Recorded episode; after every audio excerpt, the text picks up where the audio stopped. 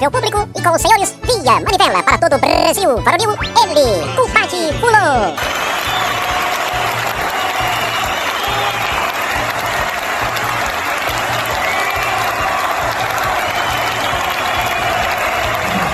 Uai, menino, não é que nós já tá no meio do ano?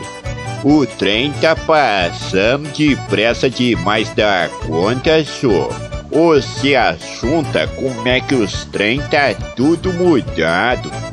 Eu cá tava aqui no barraco me lembrando que no meu tempo de criança, lá em Governador Valadares, nessa época dos festejos juninos, a moça sorteira esperava chegar a noite de Santo Antônio casamenteiro para fazer os pedidos para Santo Antônio dar um jeito de arrumar um namorado para ela, só.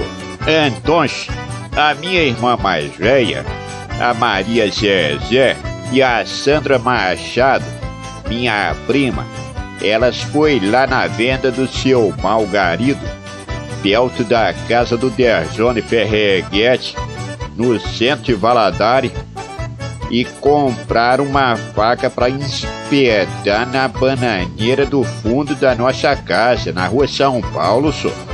Por causa de conta, o povo dizia que na noite de Santo Antônio, as mulheres tinham que fincar na bananeira à meia-noite uma faca e esperar o dia amanhecer e o galo cantar. Aí elas iam lá e tirava a faca da bananeira e via então o nome do pretendente dela, só. Ora, Era pois. Santo Antônio Casamenteiro que escrevia na faca, menino. Passando a Machado, o santo casamenteiro exagerou na dose, rapaz. E arrumou vários homens pra ela. Manel, Josia, Zé Pereira, Jorge Mãozinha, Zé Munheca, Bastião, Vardivino, Serafim, Fura Rede, Zé Galinha. Rapaz, era tanto homem, só, que a Sandra Machado quase que não dava conta. Mesmo assim, ela saía um dia com e no outro dia bordejava com outro rapaz. Já Maria Zezé, minha irmã, coitadinha, o santo casamenteiro arrumou só um namorado pra ela.